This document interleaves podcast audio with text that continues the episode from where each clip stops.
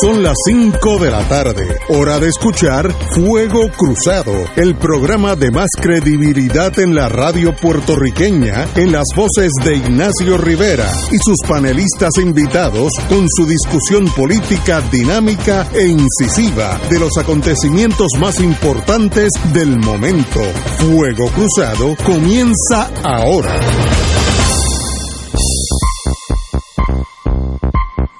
Amigos y amigas de Fuego Cruzado, estamos aquí Romancing the Stone, un día precioso aquí en Puerto Rico, como todos los días, aquí hasta los días malos son bonitos, así que no nos podemos quedar. Tengo a mi izquierda, no en el sentido político, porque yo creo que estamos más o menos en el mismo bonche. Don Héctor Rachel, muy buenas. Muy buenas tardes, Ignacio, al público que nos escucha. Héctor Luis Acevedo está hoy, hoy por el teléfono. ¿Cómo estás, Héctor? Pues muy bien, muy bien. Y, y, a la izquierda de ustedes dos. Posible, muy, muy, muy posible. Y tenemos hoy como para árbitro, en caso que haya que hacer un conteo, eh, mi querido hermano de muchos años, Yeyo Ortiz Daliot. Yeyo, buenas tardes. Muchos saludos, Ignacio. Muchos saludos al licenciado Rachel y a Héctor Luis. Bueno, Héctor Luis Acevedo, este programa, tal vez nosotros tres nos podíamos ir ahora y regresar como a las 7 menos cuarto porque todos los temas principales tienen que ver con tu mundo y hay un clase de enjedo para el que no es un perito, empezando por mí, que ya yo dejé de estarlo escuchando porque me voy confundir, la, la confusión se acentúa con más confusión. Así que vamos a empezar por lo básico. Se, celebramos una, una elección eh, municipal, legislativa y ejecutiva eh, ya eso fue el 3 de noviembre y la Comisión Estatal de Elecciones pues ha tenido algunos problemas logísticos, aparecieron unos maletines, yo no sé si eso cambia la borinqueña jurídica, pero ¿en dónde estamos ahora? Desde el 3 de noviembre eh, estamos todavía esperando porque alguien nos ilumine y diga quién ganó y quién perdió. ¿Por dónde estamos, Héctor? Bueno, eh, hay dos procesos que corren. Eh, luego de las elecciones, el mismo día de las elecciones, se supone que cuenten el voto adelantado, el de los confinados, el de por correo. ¿Por qué? Para que estén juntos y no se sepa qué sector, si son los estudiantes, los confinados, los militares, eh, puedan agruparse en un sector como se hizo en el 80, que se sabía cómo la policía había votado. Veo, veo. Eh, ¿Qué pasó? Que el, la falta de planificación, de haber aprobado la ley sin haber tenido el respaldo logístico, ¿verdad? El S4, que Ignacio cuando era joven sabía lo que era eso. O sea, si tú vas a a tener 200 mil votos adelantados, vas a abrir el correo, pues tú necesitas sello, necesitas quién los va a escribir las direcciones, quién va a recibir esos paquetes, si vas a hacer voto por domicilio, quién los va a enviar, 105 mil y quién los va a recibir. Pues esa planificación, por más que se le dijo, no la hicieron por eso es que usted no puede aprobar una ley a cinco meses de unas elecciones. Este, no asignaron dinero adicional para emplear más gente para atender ese ese gran número de votos adelantados. Pues, ¿qué pasó?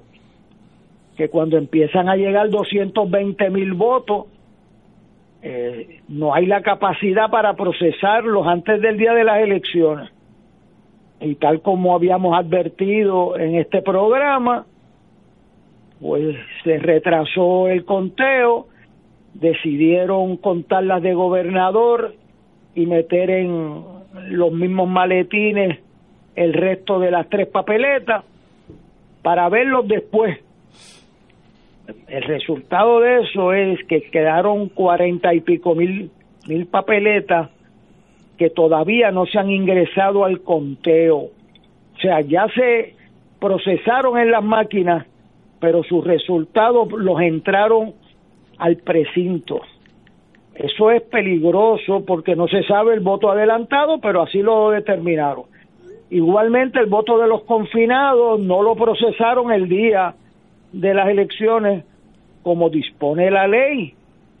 Eh, así que ahí tienes 4.500 a 5.000 votos más. Hoy eh, comenzaron el escrutinio general bajo la ley nueva, que es una ley antidemocrática y contraria a la jurisprudencia de Puerto Rico.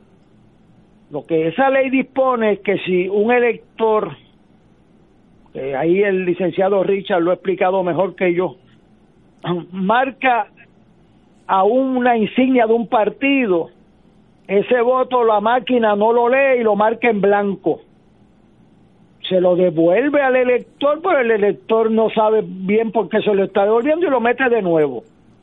En la elección pasada, 105 mil puertorriqueños perdieron su voto porque no entienden esa dinámica. Yo lo denuncié en este programa con intensidad y bajó a 25 mil. Eso es un avance, pero 25 mil votos menos.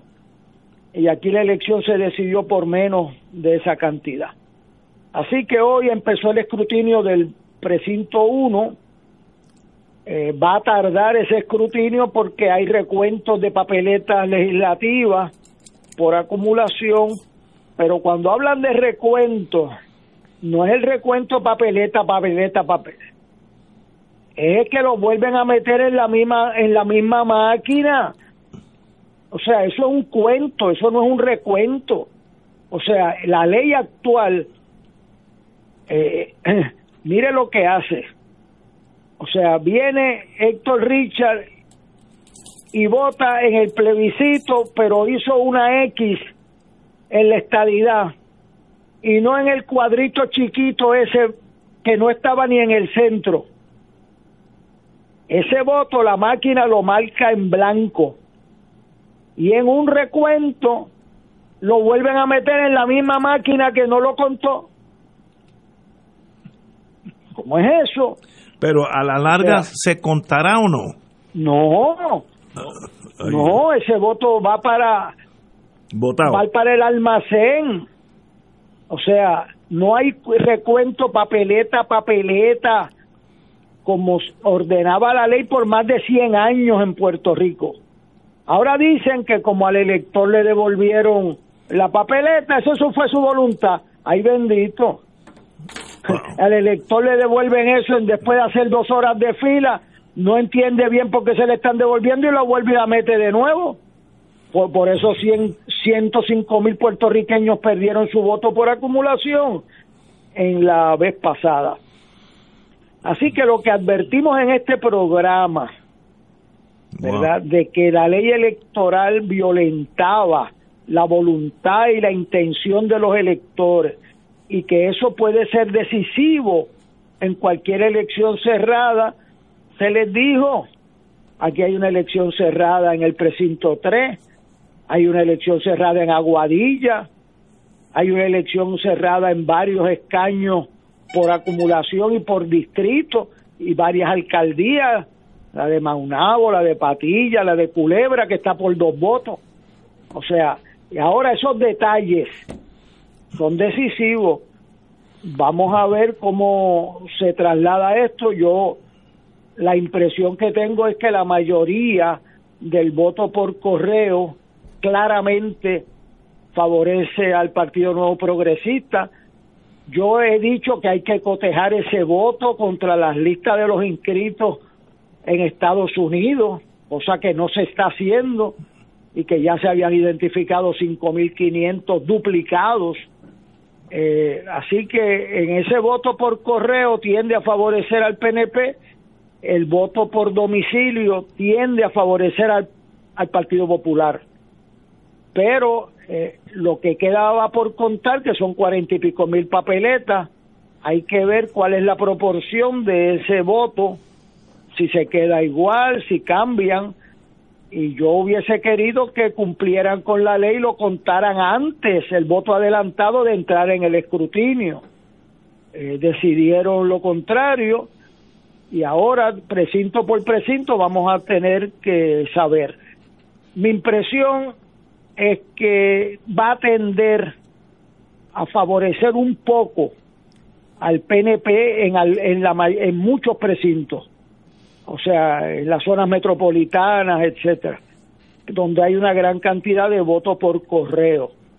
Eh, el otro voto por domicilio tiende a favorecer al Partido Popular, pero en un por ciento menor, aunque el volumen total es mayor.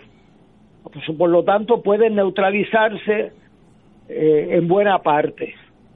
Así que va a tomar varias semanas saber el resultado final.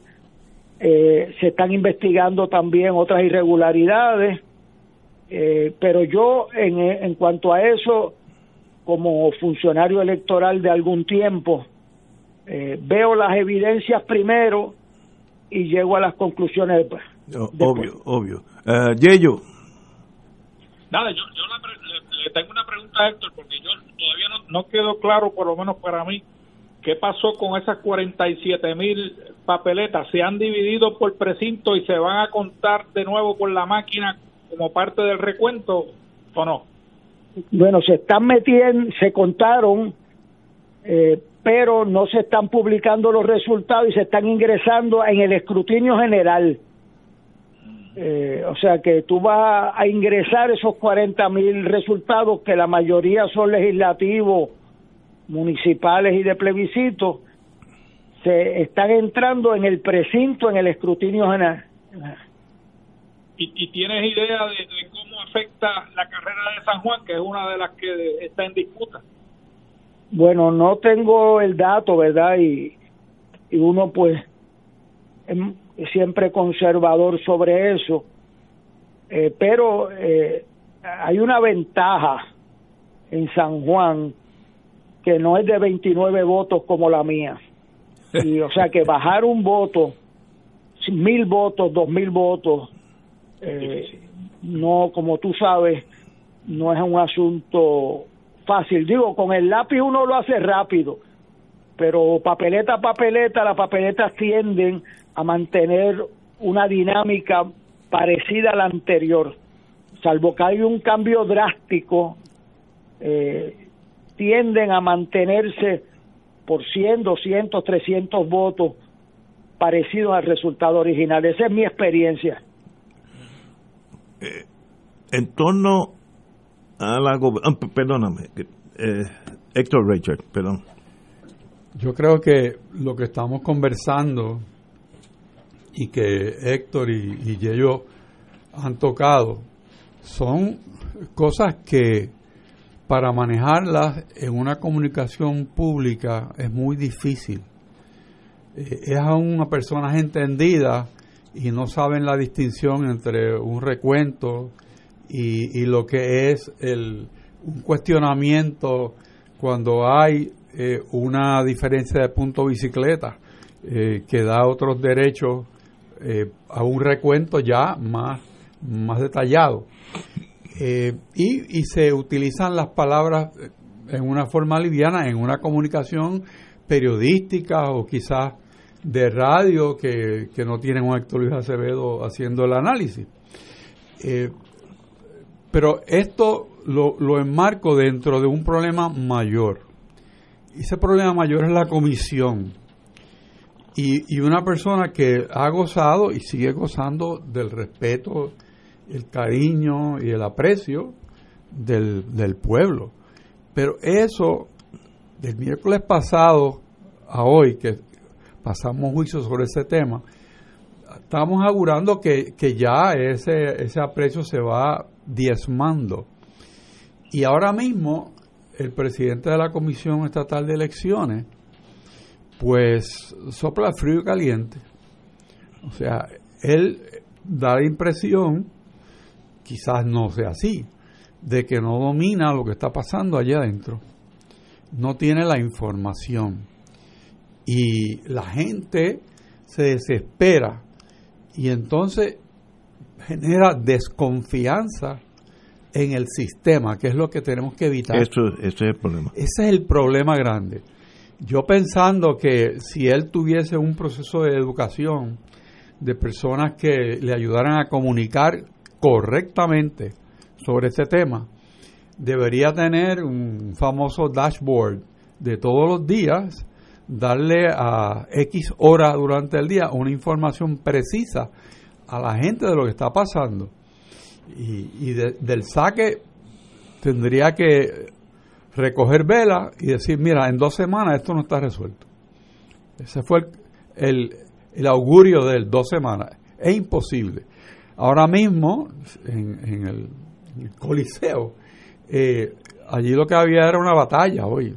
O sea, de gente que no está, gente que no le han dado la información que un tribunal ordenó, este, y, y está empezando en 30 mesas para el, para el recuento general y a, cada papeleta, pasarla por esa máquina, yo no sé cuánto tiempo toma. Pero si la máquina la rechaza, la va a tener que mirar otra oí, vez. Oí que era un promedio de 30 segundos. Bueno. Si funciona. Por eso. Eso fue lo que vi en la radio. si la papeleta se rebota, quizás Héctor Luis puede este, educar. ¿Qué se hace eso si rebota de nuevo, Víctor Luis? Bueno, ahí pueden pasar dos cosas. Una es que la manden a mesa especial para que la adjudiquen de conformidad o si la ven y es que la rechazó porque el elector la marcó mal, está mal votada, pues ahí tienes un problema de nula. O qué pasó si la máquina no la leyó, como la que yo mencioné de Richard, que marcó en el retrato de un candidato. La X, sí o una X en la insignia o un retrato en el una X en el retrato de un candidato. ¿Qué pasa? Para aclarar la información que dio Richard con muy buen juicio, un escrutinio general pues se hacía a base de las actas, que es aquí el sustituto de la máquina. Pero un recuento era papeleta a papeleta donde los funcionarios adjudican respetando la intención del, del elector. Ese derecho al recuento papeleta papeleta, que es para las elecciones cerradas de menos de 100 votos o 0.5% de distancia, como fue el caso de San Juan, el caso de la gobernación en el 80 y en el 2004, pues entonces se va papeleta a papeleta para esa candidatura. ¿Qué pasa? Ese derecho, la ley de Rivera Chats y Wanda Vázquez lo quitó y dijo, no, aquí los recuentos son, métalo en la máquina de nuevo. ¿Y qué pasa? Si la máquina lo leyó en blanco, aunque tenga una X del grande de la cara de Ignacio Rivera, pues en blanco. Y no, no hay una adjudicación humana de no, no, la, por la ley van a tener que ir primero al presidente de la comisión para que adjudique esos votos y luego al tribunal si él mantiene la interpretación de la ley que es contraria a varios casos unánimes del Tribunal Supremo de Puerto Rico. Eh, o sea que esto, si hay una elección cerrada, ¿qué es una elección cerrada? Aquella que tiene .5% o menos de ventaja. Eso lo hay en varios pueblos hoy, varios distritos representativos y senatoriales no cae bajo esa definición la carrera de la gobernación ni la de la alcaldía de San Juan. Ellos tendrían que probar unas irregularidades en su contra para poder ir al tribunal a impugnar una elección. Y eso requiere prueba. Eh, o sea, eso no es un discurso, eso es una relación de prueba específica, porque tú tienes que probar que con estas irregularidades se alterarían los resultados. Entonces, pues envuelve la credibilidad de un proceso, eh, el tracto de que esas papeletas fueron las que se enviaron. Entonces, ¿qué pasa? Que la credibilidad no se legisla, la confianza no se legisla. Y cuando a ti te aparecen dos, dos pailas de papeleta un día y una semana después el presidente dice que tiene 174 paquetes sin contar y a la hora tiene 182. Por eso es que Richard dice que claro y oscuro, porque se empieza a minar la confianza y es vital para Puerto Rico que el presidente de la comisión mantenga la confianza de la institución, porque es de lo poquito que nos queda y es decisivo, porque entonces el que pierda tiene que ver si acepta el, el veredicto y el que gana tiene la legitimidad de que ganó, pero si hay duda y siguen apareciendo papeletas y ahora viene el voto de los confinados que se suponía que hubiesen contado y tú estabas adelante por 100 votos y cuando miran ahora estás abajo por 100 votos, pues eh, eso puede traer serios problemas. vamos a una, yo tengo unas otras preguntas y yo creo que Hágale unas a Richard, hágale unas a Richard. No, no, yo es que yo voy al experto. Aquí el experto en todas estas cosas eh, es su señoría. Así que vamos a usted y de ahí rebota lo que usted diga. Pero eh, el, el, Tribunal Supremo Electoral para mí es Héctor Luis Acevedo. Vamos a una pausa, amigos. Fuego Cruzado está contigo en todo Puerto Rico. Restaurante Marisquería Reina del Mar y Restaurante Mar del Caribe se han unido para ofrecerles la más extensa variedad de platos, calidad y sabor en mariscos frescos y carnes. Visítanos en calle Loíza, Punta Las Marías y disfruta de un ambiente elegante, familiar y seguro, tomando todas las medidas de seguridad. Abierto de martes a domingo desde las 12 del mediodía. Restaurante Marisquería Reina del Mar y Mar del Caribe, dando sabor a Puerto Rico. Localizado calle Loiza, Punta Las Marías, 787-545-5025. Seguimos con las más conectadas. Yo estoy al día. La MMM FlexiCard me da 145 pesos al mes para pagar y resolver. A mí, MMM me paga un teléfono con todo ilimitado para hablar con mi médico. Y las dos tienen MMM Conectado Platino. Beneficiario de Medicare Platino. MMM cuida tu salud y tu bolsillo. MMM Healthcare LLC es un plan de cuidado coordinado con un contrato Medicare Advantage y un contrato con el programa Medicaid de Puerto Rico. La afiliación en MMM depende de la renovación del contrato. Cada sábado de 9 a 11 de la mañana tendrás un encuentro con De Frente con la Verdad, donde se discuten asuntos que tocan de cerca la actualidad en todas sus perspectivas, las historias que afectan a tu diario vivir, estos y otros temas analizados desde el punto de vista evangélico. De Frente con la Verdad, todos los sábados de 9 a 11 de la mañana por Radio Paz 810. Fuego Cruzado, el programa de más credibilidad en la radio puertorriqueña, es ahora la tribuna abierta de análisis noticioso, con diversas perspectivas que exploran el trasfondo de lo que acontece a diario y cómo nos afecta. Escucha Ignacio Rivera y sus panelistas invitados de lunes a viernes en Fuego Cruzado en transmisión diferida a las 10 de la noche por Oro 92.5 FM. Y ahora continúa Fuego Cruzado.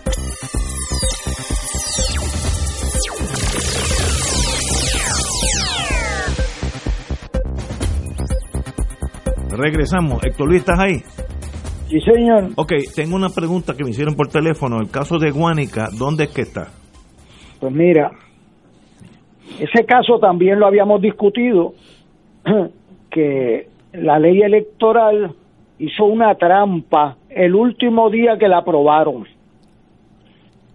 Cogieron y pusieron que para un rating, que es el que escribe la nominación directa, tenía que poner el nombre completo. Exacto.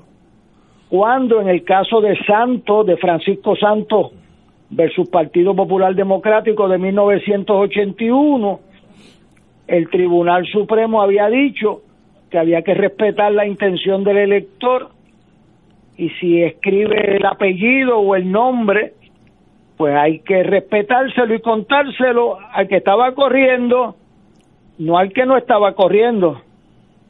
Eh, así que ahí vamos a ver qué aplica el presidente de la comisión y ese caso va, si le tocan la alcaldía a esa persona, caso interesante, lo habían descalificado en dos partidos Sí, y está ganando la alcaldía de, De. Guánica por, por nominación directa, que es el rating, eh, que no vayan a tumbarle unos votos porque no tenga el nombre completo, y entonces tiene que impugnar la ley, que la ley fue por encima del Tribunal Supremo de Puerto Rico, algo que Richard debe explicarle, que las leyes no pueden revocar decisiones constitucionales de los tribunales supremos.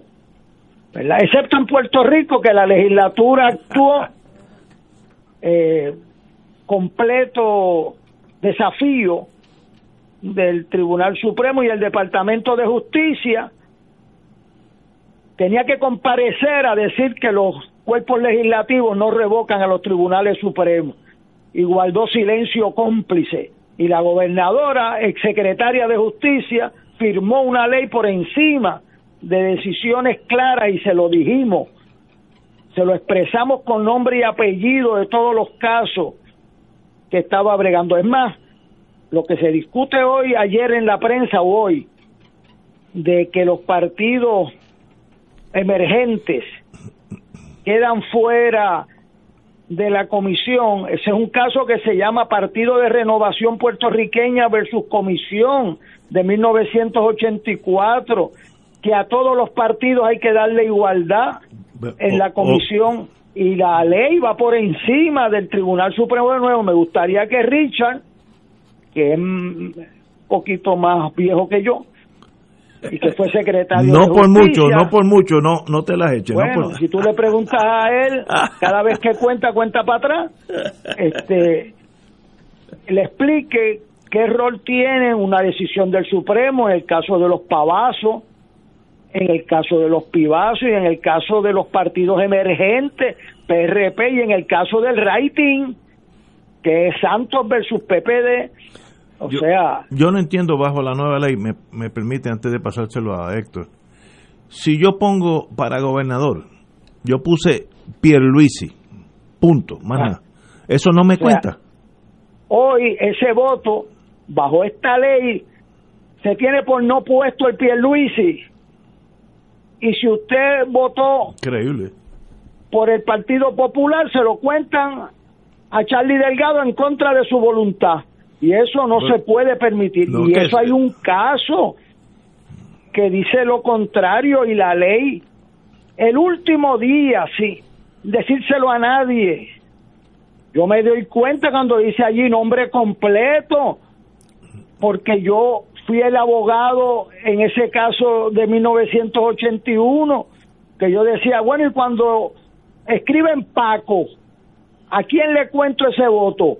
Y el Supremo me dijo, a Paco Santo, que es el que está corriendo, ¿sabe? Tomamos conocimiento judicial de que el que está corriendo para ahí bonito es Paco Santo, no hay otro Paco corriendo, ¿sabe? Y se lo cuenta para alcalde. Igual en Guánica hay que contarle ese voto al que estaba en el rating, que esa es la voluntad Seguro. del elector, aunque sea en contra de mi partido, en contra del PNP, de quien sea. Aquí hay que ser fiel a los principios de respetarle la intención del elector. Compañero, señor secretario de Justicia, Héctor Rachel. De hace muchos años, como dice Héctor Luis. Realmente, eh, lo que estamos hablando ahora, lo hablamos no sé cuántas semanas o meses atrás aquí mismo. Cuando hacíamos un- una mirada panorámica a los cambios de esta ley y cómo se iba a afectar los procesos electorales en Puerto Rico durante la elección pasada, precisamente porque la ley le pasaba por encima como si no hubiese existido decisiones ancladas en principios constitucionales sobre materias electorales.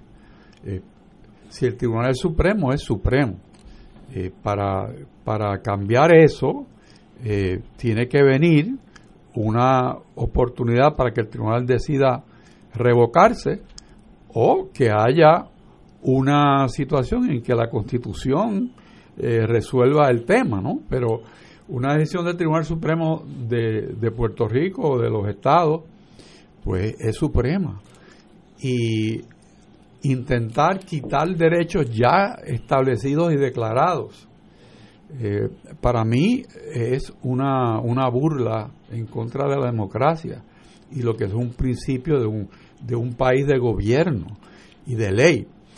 Pero lo que tenemos al frente es la posibilidad de muchos pleitos, muchos, muchos pleitos, porque los cambios que se operan en esa papeleta, si no se usa un discernimiento lógico y razonable conforme a lo establecido por los tribunales ya, pues la persona ha tenido una violación clara de derechos fundamentales que ya habían sido conferidos a los candidatos.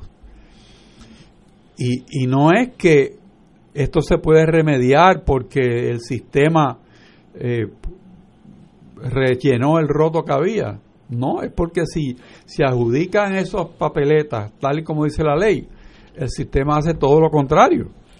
Si el presidente de la comisión dice, bueno, esta papeleta según la ley es de esta manera, pero yo la adjudico de esta manera porque el tribunal dijo en X, Y y caso y el circuito dijo esto y el Supremo está haciendo esto, así que yo no voy a estar de espalda a las decisiones de los tribunales bueno, bueno, que son, buen que punto. son ley. Buen punto. O sea que, que lo que estamos invitando es a que todo este problema se vuelque en acciones judiciales. Y, y obviamente ya, han- ya ha habido algunas, eh, empezando por la falta de transparencia en la misma comisión.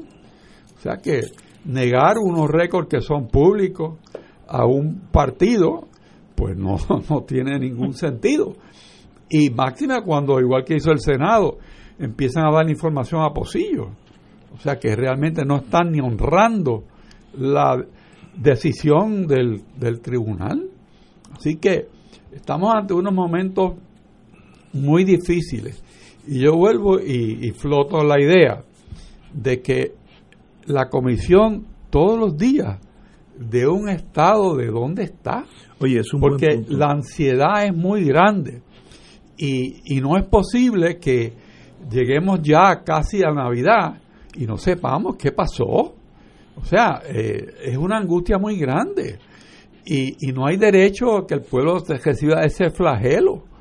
Yo creo que lo primero que hay que hacer es honesto en lo que se dice. En dos semanas esto no va a estar. Mire, señor, esto va a tomar más tiempo. Pero yo voy a darle información todos los días de lo que está pasando. De, de por dónde vamos. Por eso. Pero es que ahora mismo no es así. Es Hay que estar huyendo al tribunal o que los reporteros hagan preguntas y no aparece la gente para dar la contestación, se esconden.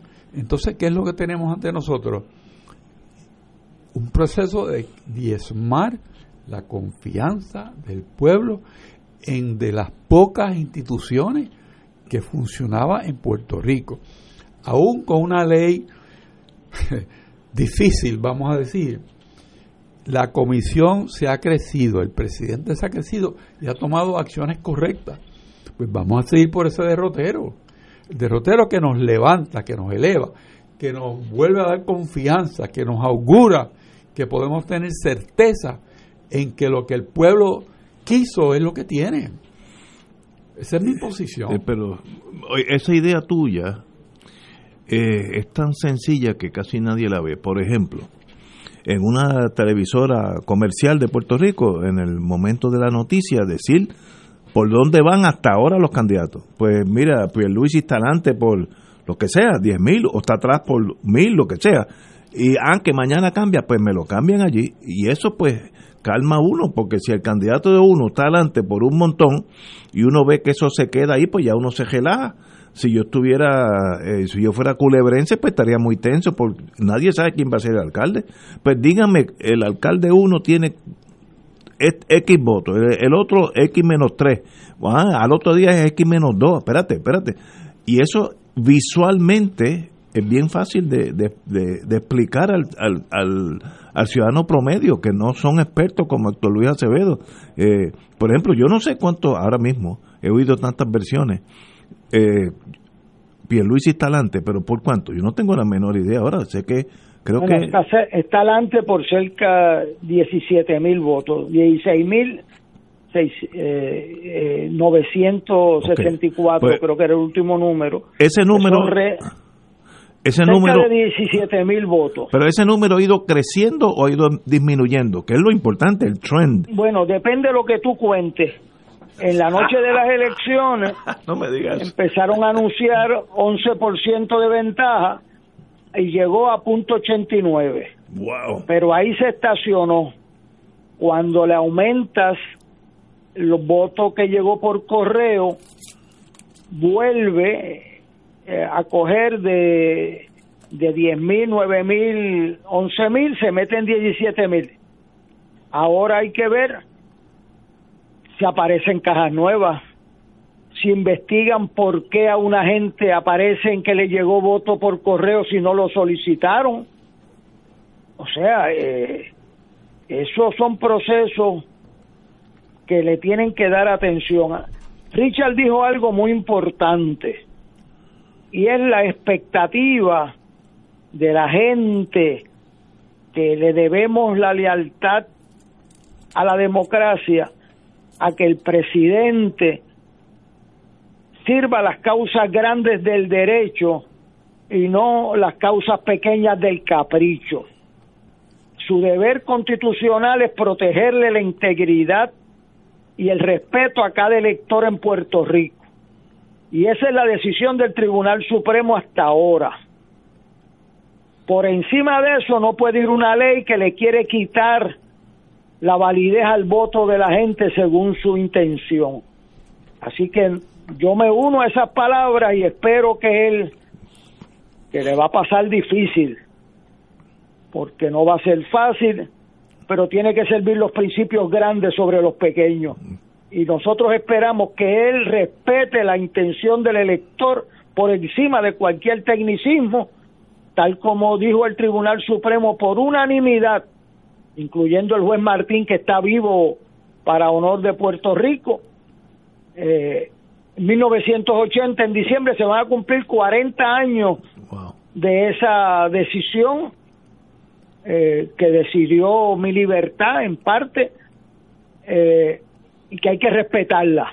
Así que nosotros esperamos que él como jurista que es y la esperanza que hemos tenido de que ponga los principios grandes del derecho por encima de las trabas y triquiñuelas de esa ley electoral. Eh, Yello, ¿cómo tú ves el escenario? Bueno, lo que es sorprendente de lo que estaba hablando Richard hace un minuto sobre la Comisión Estatal de Elecciones, que debería de tener claro, de, la, la, Comisión debería de evadir en lo más lo más que pueda tener que ir a tribunal en contra de ellos, o sea, no, no debe de ser demandada.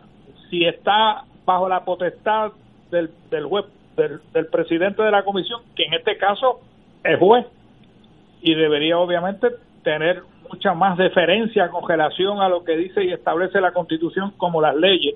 Ese caso de Victoria Ciudadana, donde estaban exigiendo una información que claramente era pública y que la ley le daba el derecho a tenerla, además la Constitución dice que son documentos públicos, eh, para mí fue un caso que no debía haber sucedido, particularmente cuando el presidente de la comisión es un juez. Y, y, para profundizar por qué es que se va perdiendo credibilidad, pues hoy la orden del tribunal se supone que a las 12 le dieran las listas del voto adelantado y a Movimiento Victoria Ciudadana y a todos los partidos. Y eso no había sucedido. Y eso obviamente aboga a que se vaya perdiendo más credibilidad particularmente siendo este señor un juez que uno espera mucho más que él de él. Y eso no ha sucedido. Y a mí eso sí me extraña de que esté actuando de esa manera. Y uno se pregunta, ¿habrán otras manos otras voces incidiendo en esas decisiones del presidente de la Comisión Estatal de Elecciones? yo apuesto que no, pero pero no quiero perder esa apuesta porque Qué pena que no hay televisión. sí, sí, sí, sí. No, no, es que se me hace difícil. Eh, eso sería, si, si se cae el sistema, la credibilidad, lo que queda es el que tenga el, el revólver más grande. Bueno, puede también haber una situación de eh, incompetencia interna que hay que ver si es intencional o no intencional porque aquí se suspendieron unas elecciones por incompetencia. O sea, es posible que él diga, díganme esas listas y el de gente de la OCIPE, que es la gente de computadora, no se le hayan producido. A mí me estuvo significativo que en el programa de la semana pasada nosotros pedimos que sacara, relevara del mando, como diría Ignacio cuando era más ah. joven, Relief from Command, a la directora de la Junta del Voto Adelantado. Y esa misma noche o al otro día la relevó. O sea que él se atrevió. Y, y eso no es fácil en ese mundo de las intrigas del gobierno y de y del partido en el poder que legisló para ello y él se atrevió ese mismo rigor lo debe aplicar cuando hay una orden de un tribunal de darle unas listas que es obvio. Pero ¿y cómo es que tú no me vas a dar las listas del voto adelantado y cómo yo me voy a defender si no las tengo? Y quiso muy bien Victoria Ciudadana en ir al tribunal. Eh, eh, y él pues tiene que cumplir con eso. Ahora, una cosa es que tú le digas, denle las listas y la gente de las listas no logren producirlas, ¿verdad? Pues él va a tener que comparecer al tribunal y decir, mire, yo tengo aquí unos patriotas que no saben hacer las listas. ¿Cómo? Este, así que mejor ponga esa casa en orden porque ahorita empiezan a salir que en el pueblo de X, en el distrito de Humacao, no habían ingresado ni un voto adelantado. ¿Cómo?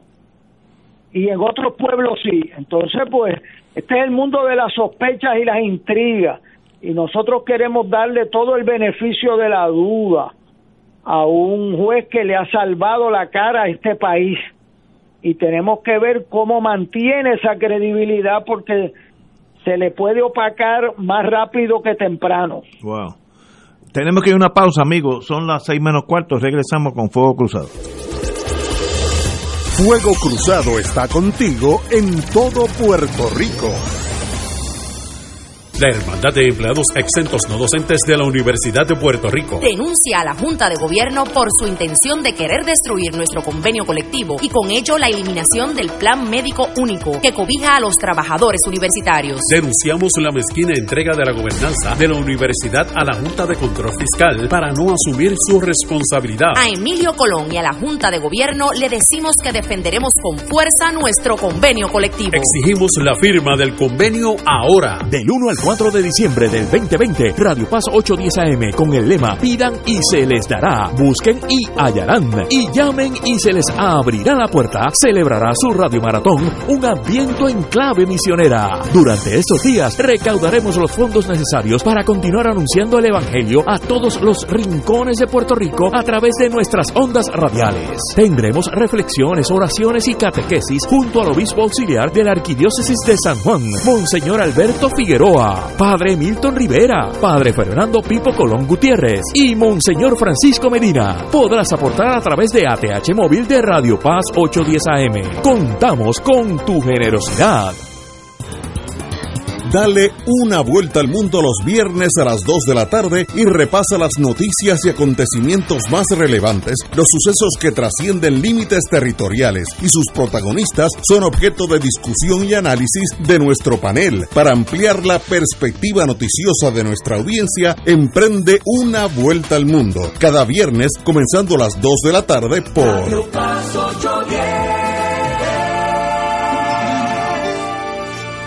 Llega noviembre y con él la fiesta de nuestra patrona María, Madre de la Divina Providencia. En estos tiempos de desasosiego y tribulación, ella nos conforta y protege más aún y convoca para celebrar con regocijo. Realizaremos un triduo en su honor el lunes 16 y martes 17 de noviembre de forma virtual y el miércoles 18 de forma presencial y virtual en el santuario desde las 7 de la noche. El jueves 19 concluiremos la solemnidad con una casa abierta en el santuario desde las 9 de la mañana. Lleva flores, velas y tus intenciones a la Virgen. Rezaremos un rosario cada hora desde las 9 de la mañana hasta las 2 y 30. Comenzaremos con una hora santa y culminaremos con la celebración eucarística a las 4 de la tarde, con la cual clausuraremos el año mariano. Celebra con nosotros la gran fiesta de Nuestra Señora Madre de la Divina Providencia en Cupey. Info 787-646-9448. Te invitamos todos los domingos a la una de la tarde por Radio Paz 810 AM y los sábados a las 7 de la mañana por Oro 92.5 Cuidando la Creación con la hermana Lisi y sus colaboradores. Entrevista, mensajes educativos y dándole voz a grupos que ayudan a cuidar la creación en el mundo. Recuerda por Radio Paz 810 AM, una de la tarde, domingo, sábado por Oro 92.5 FM a las 7 de la mañana. Y ahora continúa Fuego Cruzado. Amigos y amigas, vamos a... Creo que nosotros cuatro somos sanjuaneros, eh, así que vamos a hablar de San Juan. Eh, ha habido chispas, como cuando uno toca una batería con el polo que no es, que echan chispas. Eh, en San Juan la transición no ha comenzado. La señora alcaldesa ha dicho que ella espera porque el candidato sea certificado por la Comisión Estatal de Elecciones. Lo que tiene hasta ahora el, el señor Romero es una certificación provisional. Y la alcaldesa, para mí, erróneamente, eh, y ahorita voy a decir por qué, eh, pues dice, pues hasta que no sea certificado en sí, que puede tomar literalmente, puede tomar un mes o dos meses, o si, hay problemas, vamos a asumir eso, pero eso es otro problema. Así que no hay comunicación entre un bando y el otro, yo creo que perdemos todo. Yo en mi visión práctica de la vida, mire, si usted quiere empezar a mover a San Juan y tiene dudas, llame a los dos, a Natal y a Romero, y, se sientan ahí. Estos dos son señores serios, saben lo que están haciendo con su equipo y oyen. Y el que el que pierda, pues se va para su casa, porque nada de lo que se dice allí son secretos de Estado, es más bien el estado de la situación de San Juan. Se, es más, se podría publicar en el Internet y no, y no pasa gran cosa. Es más, debería ser. Eh, todo eh, cristalino y, y, no con estos secretos de expedientes y cosas. Pero hay, hay tensión en el ambiente en San Juan. Eh, la última vez que oí, y esto sería la idea de Héctor Richard, es excelente, que en una pizarra en televisión a las noticias nos digan por dónde va la gente. Yo ahora mismo, lo último que yo oí hace dos o tres días, así que eso debe ser ya noticia vieja, es que Romero estaba a unos dos mil y pico de votos, pero no sé si es mil o dos mil o tres mil, no. Eh, y uno se queda en, en, en, en una nube de, de, desesperación. Eh, ganamos todo por esta, esta situación en San Juan, pierde San Juan, ¿hacia dónde iríamos? Vamos a empezar con Yello. Bueno, mira, yo, de la misma manera que la transición a nivel estatal se ha iniciado con una certificación preliminar, que quizás obviamente con una votación un poquito más amplia de la que tiene Romero sobre Natal, pero como dijo Héctor Luis en el primer turno, lo, la ventaja que tiene Romero es muy difícil de borrar, porque no todos los votos que quizás quedan sin contar son de Natal, y quizás Natal reduzca esa esa esa ventaja que lo que yo que, que yo lo que yo entiendo es que él aspira a que llegue a una cantidad donde haya un recuento obligatorio. Pero mientras tanto yo no veo nada de malo en que la alcaldesa inicie un proceso de transición. Y si en el proceso de transición surge la, el recuento que Natal aspira, pues ella muy bien puede en ese momento paralizar la transacción hasta que se logre el recuento de esos dos candidatos y se decida finalmente quién ganó. Pero no veo no veo ninguna razón para no empezar si, si el otro se inició de la misma manera y creo que lo que la ley requiere es una certificación preliminar y en eso Héctor Luis me puede me puede corregir. Héctor Luis. Bueno, la ley que yo recuerde cubre la transición de los puestos del gobierno de Puerto Rico.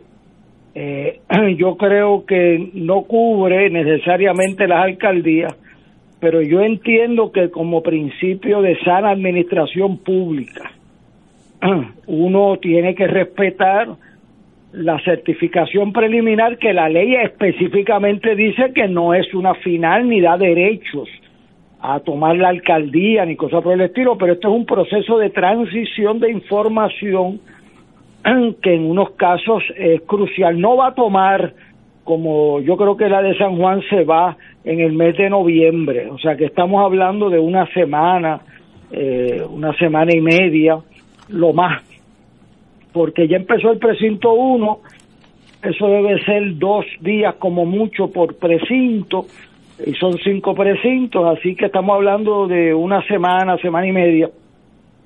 O sea que antes de San Giving yo creo que debe estar los resultados de San Juan y salvo que descubran otros 180 paquetes nuevos, eh, mi experiencia es que eso puede subir o bajar 400, 500 votos. En el caso mío bajó 409 votos, pero bajar 2.000 votos en un recuento y más con el tipo de escrutinio que se está haciendo, que no es papeleta papeleta, es mucho más difícil. Así que yo creo que la prudencia eh, recomienda, ¿verdad?, el que se respeten los resultados preliminares hasta que existan otros y, y es del interés público el que el Departamento de Salud Municipal eh, empiece a compartir la información y los informes con la, la posibilidad real de que el señor Romero está certificado, eso es una realidad. Si después le impugnan su certificación exitosamente y le ganan, pues empezará de nuevo, pero el, la, el servicio público requiere que se protejan las cosas importantes primero. Y aquí, eh, ¿cuáles son los servicios cruciales de esta ciudad que un eh, alcalde nuevo tiene que saber. ¿Cómo está el asunto del COVID? ¿Cuántas pruebas tenemos? ¿Cuánto cuesta? ¿Cómo está el financiamiento de ese proceso? Pues ese, eso no podemos esperar a la segunda semana de enero o segunda semana de diciembre, porque después puede haber un pleito y bajo esa teoría de que no es final y firme, llega enero, eh, o sea, porque Aquí el que, si certifican a X candidato, el que pierda, es posible que impugne y eso llega al Tribunal Supremo, pero eso no debe inhibir el que se comiencen los procesos de transición con el que está certificado preliminarmente, nos guste o no nos guste ese resultado. A los funcionarios públicos no nos toca decidir quién es el electo. Eso le toca al pueblo de Puerto Rico. Puede equivocarse, puede estar correcto, pero hay que seguir el proceso con respeto y si hay que empezar de nuevo porque perdió el que fue preliminarmente, eso pasó en 1980, el certificado preliminar era de Hernández Colón y después certificaron a Romero Barceló. Eh, y yo ciertamente pues eh, impugné eso a mi mayor capacidad, pero en la transición hay que respetar eh, las certificaciones porque si no se viola todas las las presunciones de respetabilidad de los estados de derecho y es mejor, es mejor para el pueblo de Puerto Rico eh, respetar eso y revisarlo de conformidad a lo que pasa en el futuro, a que llegue diciembre, enero y nosotros no sepamos de las finanzas del municipio, el que le toque, ah, si le toca a otro, pues veremos. La idea que dan de invitar los dos, lo que pasa es que al invitar los dos, pues impugnan la certificación preliminar, ¿verdad? Eh, y eso pues no se puede hacer selectivamente. Mi recomendación, igual que hizo el licenciado Ortiz Daliot, es que usted tiene que respetar el Estado de Derecho. Si no lo cambia nadie, pues ese es el Estado de Derecho. Punto. Compañero Rachel. La, la lógica, el sentido común, el sentido de gobierno, de estabilidad, indican que la ley habla de una certificación preliminar y eso es suficiente para comenzar un proceso. Eh, esos procesos eh, a veces son tortuosos y difíciles y si resulta que después la persona certificada pues no era, pues ya hubo un aprendizaje y las cosas están organizadas y se puede hacer más rápidamente que si se empezara de nuevo, porque no va a ser de nuevo, el trabajo va a estar hecho. Eh, un poco en Estados Unidos está viviendo algo parecido, pero peor. Y ahí el presidente se niega a conceder y no ha podido comenzar la transición. Y cuando se dio la transición para el presidente Bush, que se tardó un poco más de lo, de lo usual, eh, la información que debió estar compartida y que se pudo haber utilizado para el septiembre 11, pues no estuvo a tiempo y pudiese haber tenido algo que ver con lo que pasó desde el punto de vista de seguridad nacional. O sea que este proceso civilizado de transición hay que respetarlo, hay que seguirlo y de buena fe y con el deseo de que el bienestar público se respete y se mantenga. Ay, eso, las cosas a veces son tan claras que solamente los seres humanos se equivocan. Eh, vuelvo e insisto, la idea que me dio Héctor Richard en un noticiero del Estado, eh, digo, yo prefiero que sea privado porque así no hay eh, insinuación de corrección forzada, todos los días que pongan las candidaturas principales y, pues más o menos uno tiene, este, por ejemplo, yo no sabía que eh, Romero ya estaba por 16 mil votos adelante, yo lo dejé por... No, no, por 2 mil, 2 mil. Ok. Eh, Ah, Pierluisi, perdón, perdón. Estoy hablando de Pierluisi. Yo lo dejé por 11 mil o 12 mil y ya está por 16. Pues eso es interesante ver el, el, patrón. En, en, San Juan un número muchísimo más, más bajito. Eh, pues ese hay que velarlo mucho más porque ese sí que puede variar con, con algo que suceda. Eh, tengo una pregunta que tiene que ver, eh, todos sabemos que Victoria Ciudadana obtuvo una orden del tribunal para que se entregaran esas actas de voto adelantado y encamado, etcétera, etcétera. Vamos a decir que ya las tienen en sus manos, así que se cumplió por el Estado. ¿Qué demostraría eso que fuera de interés para, para ese partido o cualquier otro? ¿Qué, cuáles, ¿Cuáles son los problemas que pueden surgir de allí o, la información que puede surgir de esas actas? Héctor Luis. pueden, pueden surgir votos dobles. O sea, puede surgir que una persona votó por correo y, y, fue a votar allí al colegio. Veo, veo, sí, entendí. O puede surgir que esta persona no solicitó voto por correo. Hay un caso que está en los medios hoy. Y alguien, un empleado de energía eléctrica, le llevó un voto allí, una solicitud. Que, o sea, que pueden pasar cosas. Por ejemplo, hay votos por adjudicarse de personas añadidas a mano. ¿Qué son los añadidos a mano? Aquellos que cuando usted llegó allí, le dijeron, no, ya usted votó por correo o votó en domicilio. Y la persona dice, yo no, yo no solicité por correo o lo solicité y no me llegó. Exacto. ¿Verdad? Entonces, tú necesitas para validar ese voto en el escrutinio general la lista de los solicitantes por correo y quién dio esa instrucción y si el, y si el elector dice que no la solicitó Ah, ¿quién firmó eso? O sea, todo eso eh, hay miles de votos añadidos a mano y una parte indispensable para poderlo adjudicar es estar seguro de que ese voto no llegó por correo, porque entonces estaría contándolo dos veces. Ok, si esa de eso se trata. Si esa persona votó dos veces, es nulo entonces. El, lo, bueno, lo- el Un delito. eh, dos cosas. Lo que es nulo es el segundo voto y la libertad porque votó dos Sí. veces es un delito. Sí, sí, pero, pero no se cuenta ese. Si yo voto por correo y me presenté allí de plantón y voto de nuevo en persona, además de la Y si cuestión moral. lograste votar porque no marcaron la lista, Exacto. el tribunal en un caso especial en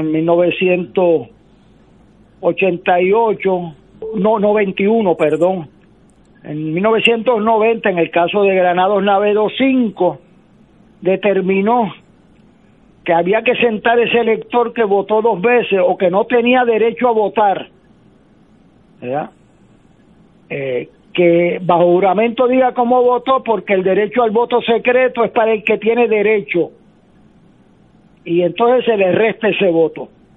Eso es un caso extremo, pero es la jurisprudencia hoy muy interesante que el derecho al voto secreto es para el que tiene derecho al voto, no para el que no lo tiene. Eh, y eso pues es- deciden elecciones cerradas y que aquí pues las elecciones cerradas no son tantas, excepto unos casos por acumulación que están a 600 votos eh, de 1.2 millones eh, y ahí pues hay que verlo con más cuidado y las alcaldías que están por dos votos, por 80 votos, eh, esos son los casos donde pueden surgir unas controversias y para poder precisar esa controversia tú necesitas las listas. Veo, veo, en- entendí. Y la y ya el tribunal ya, ya el tribunal ordenó que se entregara, ¿no? El tribunal ordenó que se entregara y que ver qué va a hacer la comisión, si va a apelar eso al Tribunal Supremo que no es o lógico. va a acatar. Eh, bueno, yo diría que lo lógico es acatarlo, pero anyway, yo no soy el presidente. Señores, que nunca debió haber llegado al tribunal, como dijo, yo creo que fue Yello. O sea, esto es un documento, además que cómo tú vas a fiscalizar la honestidad si no tienes las listas, por instinto no puede ser. Tiene que, o sea, tiene que ser que Yello Ortiz de Aliot, si solicitó voto adelantado, pues no puede votar añadido a mano y no se lo puedo contar ahora. Ahora, si Yello Ortiz de Aliot dice bajo juramento, mire, yo no solicité voto adelantado, yo no he votado. Y aparece ahí una papeleta de él, pues anulen eso. O sea, ¿quién, quién votó por mí? Pero no me pueden contar dos veces el mismo voto. entendí, entendimos. Son las 6 de la tarde, tenemos que ir a una pausa y regresamos con Fuego Cruzado. Fuego Cruzado está contigo en todo Puerto Rico. Aquí la llama se enciende cada tarde a las 5 porque escuchas Radio Paz 810 AM, WKBM San Juan y retransmite en diferido WOROFM Corozal San Juan, la Casa de Fuego Cruzado, el programa de más credibilidad en la radio puertorriqueña.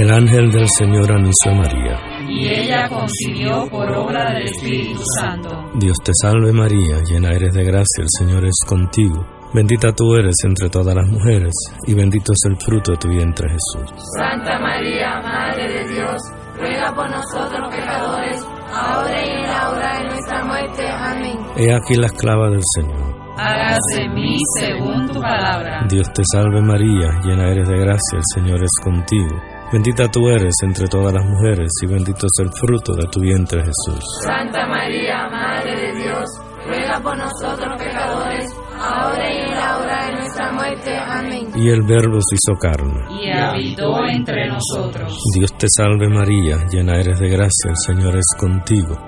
Bendita tú eres entre todas las mujeres, y bendito es el fruto de tu vientre Jesús. Santa María, Madre de Dios, ruega por nosotros pecadores, Ruega por nosotros, Santa Madre de Dios. Para que seamos dignos de alcanzar las promesas de nuestro Señor Jesucristo. Oremos. Derrama, Señor, tu gracia sobre nosotros, que por el anuncio del ángel hemos conocido la encarnación de tu Hijo para que lleguemos por su pasión y su cruz a la gloria de la resurrección, por Jesucristo nuestro Señor. Amén. Gloria al Padre, al Hijo y al Espíritu Santo. Como era un principio, siempre, por los siglos de los siglos. Amén.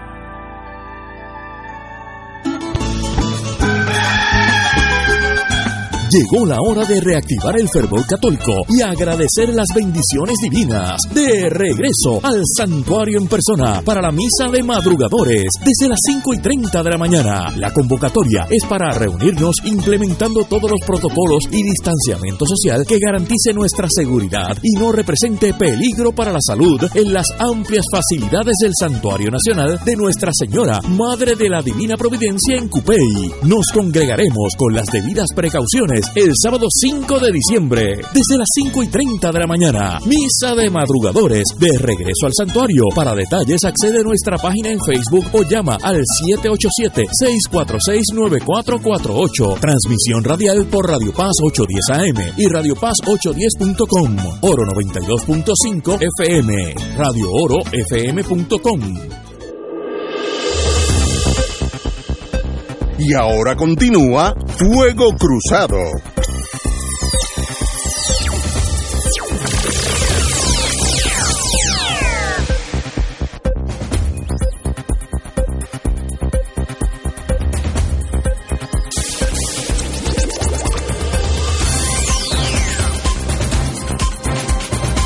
Wow, en la vista de transición siempre hay sorpresa y si no fueran trágicas, pues uno se podría reír hasta más. Eh, ayer fue una la vista de estas reuniones de con el señor alcalde de Bayamón, Ramón Luis Rivera. Todos cuestionamos, eh, todos sabemos lo eficiente que ha sido como alcalde. Lo único que usted tiene que hacer es coger el carro, salir de aquí, cruzar la frontera de entre San Juan y Bayamón y ahí mismo uno nota la diferencia físicamente de, un municipio a otro. Así que con ese bagaje yo creo que Pierluisi hizo una movida espectacular y es eh, poner a- al señor alcalde de Bayamón a cargo de esta transición. Y ayer chocó como el Titanic con un iceberg que se llama Vivienda, una de las agencias que es pero multimillonaria por el dinero que Estados Unidos imparte aquí. Eh, y sencillamente pues salieron a relucir unas cosas espantosas. Primero, eh, el señor alcalde eh, indicó que le ha tomado al Departamento de Vivienda manejar el proceso de reconstrucción luego del ciclón y el dinero que se ha pagado por las viviendas construidas van a, un paso de tortuga. El, el señor alcalde reaccionó, uno lo notó eh, incómodo, cuando el señor director, secretario de Vivienda, Luis Carlos Fernández, dijera que ha sido muy eficiente en el proceso de reconstrucción cuando la, cuando la- cuando la construcción y reparación de vivienda se mueve a cuentagotas, palabra del alcalde. Eh, dijo el alcalde, molesto, ¿cómo puedo llamar éxito para ocho casos cerrados para compradores? Ocho, 16 títulos de propiedad y 231 casos de unidades completadas. Y el costo de estas unidades, el promedio, es 361 mil dólares casas de bajo costo. O sea, uno no tiene que ser eh, inspector Clouseau para darse cuenta que aquí hay un coladero de dinero a los agraciados del sistema, a los constructores, los ingenieros, el político que sea, etcétera, etcétera.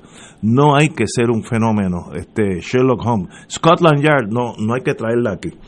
Eh, y sencillamente, sencillamente han hecho 231 casas de unidades completadas a este costo. Y como dijo el alcalde, nosotros en Bayamón tampoco estamos exentos y hemos seguido haciendo el trabajo normal y corriente. ¿Qué pasa en vivienda? Ineptitud. Eso es para mí claro, aunque no conozco a este señor, y o ineptitud y corrupción. No se la estoy imputando a él, puede ser los lo, que están arriba. Eh, ajá, tenemos con nosotros, tenemos una sorpresa hoy. Tenemos una amiga de servicios legales. Yo le digo a los que están en servicios legales que esos son como los emergenciólogos del sistema, eh, porque son los que todos los días chocan con, con la realidad de los tribunales. Eh, compañera, ¿está en la, la, línea? Buenas noches. Muy buenas noches, compañera. Eh, me, da su nombre completo, si tiene la bondad. Claro que sí, Atelín Jiménez Emanueli, de la División de Justicia Juvenil de la Sociedad para Asistencia Legal. Bueno, como dije, yo tengo mucha admiración asistencia legal porque cada vez que voy al tribunal con uno o dos expedientes, el joven o la joven que entra allí con 17 expedientes, yo no, yo no tengo ni que mirarlo, yo sé que son de, asistencia legal. Todos los días una batalla eh, con una adversidad espantosa, así que los felicito porque, y los admiro. Eh, usted está en un mundo que en estos días salió una preocupación del juez El Pi sobre las facilidades de corrección en torno a los menores. ¿Usted qué sabe de eso más que nosotros? ¿Por dónde, por dónde vamos? Bueno, la, la última vista con relación a ese caso fue el pasado viernes, eh, donde el juez El Pi le dio al Estado hasta este viernes para que le expliquen, le pongan por escrito cuál es el plan que van a estar siguiendo con relación a la situación de salud mental que están atravesando los jóvenes eh, dentro de las instituciones. Eh, esto se trata de que se le llevó a la atención eh, al tribunal por parte de la monitora, ¿verdad?, con sus informes trimestrales, que en el trimestre de julio a septiembre hubo 32, y eh, si no nos está fallando la memoria, incidentes de autoagresiones o intentos suicidas en 23 jóvenes. Posteriormente surge que en el mes de octubre fueron 14 incidentes adicionales. Eh, y mientras todo esto se está discutiendo, sabemos que en noviembre continúan avanzando los números eh, eh, de ideaciones suicidas o intentos suicidas dentro de los jóvenes que están dentro de las instituciones, lo cual resulta alarmante porque mm. estamos hablando de un aproximado de entre 90 a 100 jóvenes, como mucho. Que están ingresados ahora mismo, o sea, es verdad, uno que está ingresado es demasiado, pero pero teniendo ese número, que, que las ideaciones e intentos estén en los veintitantos, treinta y tantos jóvenes, pues, pues es, es, de suma preocupación, no solo para el juez, sino para todos. Eh, y esto tiene mucho que ver con que la privatización de los servicios de salud mental dentro de las instituciones juveniles, pues los ha llevado a un pleito eh, eh, por la contratación de los servicios que ha afectado y redundado, evidentemente, en el servicio que se le está dando eh, a estos jóvenes. Wow. Eh, eh ¿Hay alguna teoría que está pasando en torno a estos intentos de suicidio, drogas, eh, maltrato de los, de los guardianes? ¿Hay alguna tesis o eso sencillamente es un misterio? Bueno, yo, yo no creo que sea tan misterioso, eh, porque primero eh, eh, tenemos que tener como número uno que los servicios que se están brindando por la compañía contratada, pues evidentemente no están siendo los, los servicios adecuados. además de eso, tenemos que llamar la atención que no estamos en un año típico eh, este año comenzó con terremotos que, al, que limitaron, ¿verdad? Porque ambas instituciones están en la zona sur de Puerto Rico, una en Villalba, la otra en Ponce, eh, que limitaron grandemente el contacto de los jóvenes con sus familiares y recursos de apoyo y los estudios, ¿verdad? Y otros servicios que se llevan eh, por agentes externos, ¿verdad? Por personas externas eh, a las instituciones eh, cuando todo esto está recomenzando, ¿verdad? O se está volviendo a tomar, entonces nos cae encima la pandemia y el lockdown. Y recordemos que el lockdown pues es básicamente para la gente que está afuera, pero para una persona que está ingresada dentro de una institución juvenil o una cárcel, ese lockdown es doble, porque además de estar privado de tu libertad, vas a pasar un proceso de encierro adicional y te quitan todo tipo de, de, contacto físico, ¿verdad? Con familiares, eh, amigos, eh, eh, de nuevo, personal de apoyo, maestros que ya no van a estar, trabajadores sociales que ya no van a estar todo el tiempo allí tampoco, ¿verdad? Porque, porque hubo que manejar la, la situación con el personal reducido. y ya el que te ingresen a una institución juvenil trae consigo en una etapa importante del desarrollo, como lo es la, niñez y la adolescencia, eh, unos problemas eh, eh, en el área de salud mental. La, la, el lockdown lo que ha hecho es agravar eso, esa, esas situaciones de salud mental. Los jóvenes apenas se comunican una o dos veces a la semana por un periodo de tal vez 10 minutos con sus familiares eh, se ha tratado de manejar videoconferencias con los familiares, pero sabemos que entonces no todo el mundo tiene la capacidad para ello. Eh, ¿Verdad? La capacidad física de computadoras o teléfonos o, internet para poder hacer esto. Y, y, y las videoconferencias con los tribunales han atrasado dramáticamente también eh, el momento, el día de ir a corte. Eh, lo que genera angustias adicionales en los jóvenes, lo que eh, eh, genera, ¿verdad? el ya ellos no saber cómo más resolver su situación y entonces pues ellos son impulsivos por naturaleza, son erráticos por naturaleza, por las edades en las que están. Así que, que esta es la salida que están encontrando a, a, la situación interna que están teniendo. Wow, una tragedia que se hace hasta difícil de creer. Compañero Rachel. Sí, una, una pregunta. ¿Los servicios de apoyo emocional eh, fueron cambiados hace poco? Bueno, e, esa es la razón que lleva al pleito. Eh, eh, durante este año se le notifica, ¿verdad? Esta es la información que obtenemos de los periódicos, ¿no? Eh, se le notifica a la compañía que estaba contratada que se va a prescindir de sus servicios para tratar de buscar otra compañía que dé unos servicios aparentemente más adecuados. Eh, y esa compañía que estaba contratada entonces va al tribunal por un asunto de la subasta. Eh, y ahora mismo eso es un pleito que está a nivel del tribunal apelativo eh, donde se paralizaron los procedimientos de subasta y contratación.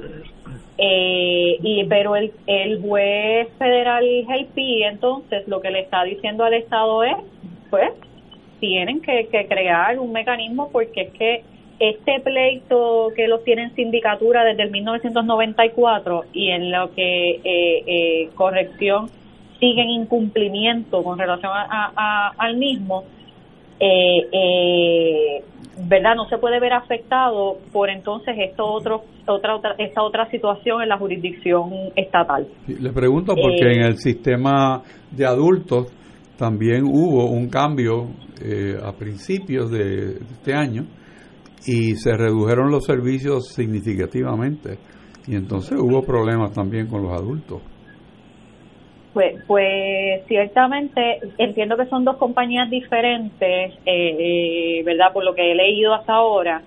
Eh, y la compañía que está contratada ahora mismo, pues es la que está llevando ese pleito a nivel estatal, que entonces lo que haría sería, evidentemente, que es lo que el Estado ha querido que no ocurra, que es que van a tener que contratar otro servicio mientras ese eso sigue pendiente porque es que no pueden dejar de darle estos servicios a los jóvenes. Conocemos de hospitalizaciones que se están dando constantemente en, en, en, unidades de salud mental para, para estos jóvenes, ¿verdad? Porque no, no tienen entonces todo el servicio dentro de la institución. Wow, de verdad que es impresionante y como que e, eso es un esos menores son como los olvidados del sistema porque hasta que no surgió este problema nadie ni sabía eh, de ellos. Se como se los traga el sistema que por lo menos en la corrección de los adultos hay más más choque con la con la prensa, con, con abogados y, los menores están sencillamente los desvalidos del sistema. En ese sentido, pues vuelvo y, la felicito. Eh, Héctor Luis, no sé, no sé si quieres añadir algo. No, yo he escuchado con mucha atención el drama humano eh, que está ante el juez del PI. Eh, esos son los más desprovistos. Cuando yo entré en el Departamento de Justicia, eh, los first offenders, los, los primeros que cometían una falta o una los metían junto a los más profesionales. Y en 1974 se hizo un informe sobre la violencia. Eh, Mercedes Vargas Negrón García los dos Negrón García y el Technical Services. Y ahí es que sale la distinción en el sistema carcelario de que los primeros que cometan una falta no deben estar juntos a los que tienen tres o cuatro o cinco que ya son profesionales, ¿verdad?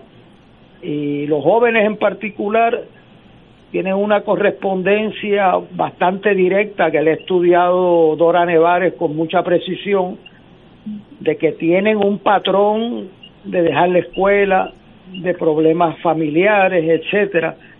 Y cuando uno ve las estadísticas de la gente que dejan la escuela, que no me llegan a universidad a mí, la mayoría son varones eh, de un perfil socioeconómico bajo, eh, con incidencias de sustancias controladas o armas tempranos en su vida. Y se ha ido acentuando, por lo menos en los últimos años, se había ido acentuando la edad temprana para esos jóvenes. Si nosotros no atendemos preventivamente esa situación, con los números que yo acabo de ver de escuela superior en Puerto Rico, eh, nosotros estamos destinados a un problema inmanejable. O sea, el tiempo de los profesionales del derecho, de los profesionales eh, asistentes, de los maestros, de los padres y de las leyes que nosotros hacemos para tener el número de clases más bajo del mundo y tener los veranos libres y las tardes cerradas, las canchas de baloncesto y las escuelas para ayudarle a los que no tienen un hogar que les vaya a asistir con las asignaciones. Es el reto más grande que tiene esta sociedad, que son los olvidados, los más vulnerables, y que luego, a los 16, 15 años, están encaminados a una vida muy trágica y como revelan estos intentos de suicidio, que debemos ver cómo salvamos esas vidas. Estoy de acuerdo contigo. Yello. Solamente le tenía una pregunta a la, compañera. Eh, yo me entero de esta situación eh, a través de la publicación en la prensa de la orden que emitió el juez El Pi convocando al panel de tres jueces eh, del circuito y quería preguntarle a ella si el juez echó a un lado esa orden o eso depende de lo que el Estado conteste este próximo viernes. No, el juez ya emitió la orden eh, y es bien importante saber que la, el, este panel de jueces va a estar revisando el 100% de los expedientes eh, de, lo, de los jóvenes y las jóvenes eh, dentro de las instituciones, no únicamente los que hayan surgido del informe con esta con estas tentativas hacia sus vidas, ¿verdad? Todos atentados hacia su vida. Eh, y lo que va a depender de cómo responda el Estado es si se les va a imponer sanciones económicas, como ocurrió con el pleito Morales Feliciano, si lo recordamos. Eh, esas sanciones económicas van a depender de cómo responda el Estado eh, a la orden que, él emitió de, llevarle un plan concreto y de responder verdad a todas las inquietudes que él tenía. Ahora, este panel, él no ha mencionado que lo va a dejar sin efecto, eh, muy por el contrario, se ordenó que, este, que se entreguen todos los expedientes digitalizados que estén disponibles para cuando este panel efectivamente se reúna ya pueda tener acceso a, esos expedientes sin dilación. Gracias. Compañera Jiménez Emanuel, un privilegio conocerla y como dije anteriormente, los admiro mucho ustedes son los que de verdad dejan parte de su vida allí en los tribunales y, y con unas adversidades que se, se siente el que no está allí y las ve no sabe cómo, cómo los malos ratos que ustedes pasan y el trabajo de excelencia que también llevan a cabo. Así que los felicito y tiene la puerta abierta aquí en Fuego Cruzado. Muchísimas gracias, el privilegio eh, ha sido mío y estamos también a las órdenes para ampliar esta, la Cuando- discusión sobre este tema para lo que necesiten. Cuando Gracias. desee, cuando tenga alguna noticia relacionada con este asunto, nos lo deja saber y va y va al aire nuevamente. Seguro que sí, muchísimas A gracias. sus órdenes, compañera. Vamos a una pausa, amigos. Fuego Cruzado está contigo en todo Puerto Rico. Restaurante Marisquería Reina del Mar y Restaurante Mar del Caribe se han unido para ofrecerles la más extensa variedad de platos, calidad y sabor en mariscos frescos y carnes. Visítanos en calle Loíza, Punta Las Marías y disfruta de un ambiente elegante, familiar y seguro, tomando todas las medidas de seguridad. Abierto de martes a domingo desde las 12 del mediodía. Restaurant Marisquería Reina del Mar y Mar del Caribe, dando sabor a Puerto Rico. Localizado calle Loíza, Punta Las Marías, 787-545-5025. La Hermandad de Empleados Exentos No Docentes de la Universidad de Puerto Rico. Denuncia a la Junta de Gobierno por su intención de querer destruir nuestro convenio colectivo y con ello la eliminación del Plan Médico Único que cobija a los trabajadores universitarios. Denunciamos la mezquina entrega de la gobernanza de la universidad a la Junta de Control Fiscal para no asumir su responsabilidad. A Emilio Colón y a la Junta de Gobierno le decimos que defenderemos con fuerza nuestro convenio colectivo. Exigimos la firma del convenio ahora. Marta o Moraima, ¿quién tiene el mejor plan? Yo pago cero en medicamentos. ¿Y tú, Moraima? Yo cero comprado en dental. ¿Marta? A mí me dan 90 pesos en OTC. a mí 5 mil en dental. Ambas ganan con MMM Elite, el plan que cuida tu salud y tu bolsillo. Llama y oriéntate.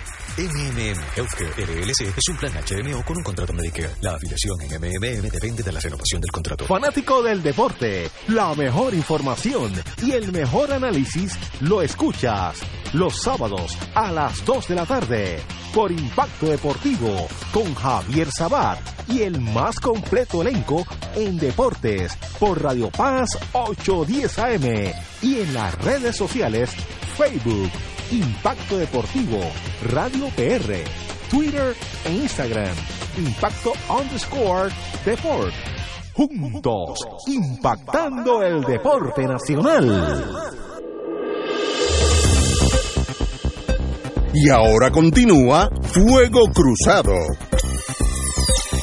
Regresamos, amigos. Nos quedamos antes de la pausa necesaria con la asistencia legal, temas trágicos y de suma importancia. Estábamos analizando el, el, ah, Departamento de la Vivienda en las vistas ante el señor alcalde de Bayamón, que está es el coordinador de, de esta transición, donde hubo un choque eh, y el al- alcalde que estaba preparado le llamó a capítulo a este señor secretario de la vivienda, Luis Fernández Trichet, donde le dijo, ¿cómo puedo llamar un éxito a ocho casos cerrados, ocho casos, eh, 16 títulos de propiedad y tre- 231 casos de unidades completadas? Y cada unidad vale sobre 300 mil dólares. Dicen, ¿de qué esto está hablando? Yo creo que el señor alcalde demostró su capacidad administrativa clara y eso es un una nube negra sobre vivienda. Que han hecho con tantos millones de dólares pues ahí estamos vol- volvemos a lo mismo. Compañero Richard. Yo creo que este, este episodio podemos decirle que bienvenida otra vez la frescura y la honestidad en análisis referente a asuntos públicos. Porque quizás otra persona hubiese dicho todo lo contrario, aun cuando todo el mundo sabe que una unidad de interés social de vivienda jamás ni nunca puede costar 300 mil dólares. Imposible. O sea, eso no, no hay, no, eso no resiste análisis, diría Gallizá. Así es. Sí. Pero, pero sí demuestra la utilidad del proceso cuando está en manos correctas. O sea, este, este proceso de transición sirve de jamaqueo para que puedan ver los que van a tener la responsabilidad de seguir adelante el gobierno qué cosas quedan por hacer, pero qué cosas no deben hacer. Porque sencillamente no, no tienen explicación excepto de lo que no quiero hablar. Y todo el mundo sabe que si una cosa le costó 300 mil pesos al gobierno, pues no están en la casa, están en otro lado. Salpica, como dicen en Por La eso, Habana, salpica. eso. Y no, no voy a tocar eso. Lo que sí demuestra la tragedia, y todavía esto es más, más importante, de que Puerto Rico tiene una economía en el piso y tiene un desempleo gigantesco y tiene muchas, muchos, muchos problemas. Pero a la misma vez tiene mucho, mucho dinero que no utiliza. Increíble. Y son billones de dólares que no hemos tenido la capacidad ni de gastar, excepto para cosas como esta que son de, de pillastre. O sea, de una casa de 300 mil pesos, una unidad de vivienda de interés social. Increíble. No, no puede ser. Y no fue una sola, hubo otras 200 y Sí, pico. sí, sí, sí. O sea, que, que no... ¿Se acuerda el, el, el, el hallazgo hace muchísimos años del Departamento de la Defensa? Que un tornillo costaba miles y, y miles de dólares. Un cenicero costaba 4 mil dólares, algo así, una cosa del Navy, me acuerdo. No, y, y también en, eh, en un avión, un tornillo costaba al gobierno federal mil y pico de dólares, un tornillo para pinchar un fuselaje. Eh, y, y eso es burocracia, pero esto no, esto tiene otro nombre. Sí, es que aquí hay... Ahora, ¿dónde está? Y, y eso llevamos ya años desde aquí diciendo, no está la capacidad operacional y de ejecución del gobierno de Puerto Rico. ¿Dónde está? Pues no es, no es posible conciliar que tengo el dinero, tengo los planes, lo poquito que hago lo hago mal y el dinero que tengo no lo gasto. O sea, yo creo que esa es una, una fórmula no para el éxito, sino para lo que estamos viviendo. Y, y en otra situación, vamos a decir, antes de el cambio de soberanía, había un lo que se llamaba a los funcionarios públicos un juicio de residenciamiento. Y tenían que justificar lo que hacían. ¿Por qué yo hice esta porquería? Tenían que, que justificar. Y yo creo que algo de eso, en parte, es lo que está haciendo el alcalde de Bayamón. Está tratando de decir, mire señor, ¿cómo usted me va a decir eso a mí? Yo que administro una ciudad, construyo casas, administro presupuestos. ¿Cómo me va a decir esto a mí? ¿Cómo puede ser un éxito el fracaso? Eso le llamaría en inglés double speak. no hay manera. Así que yo creo que esto no...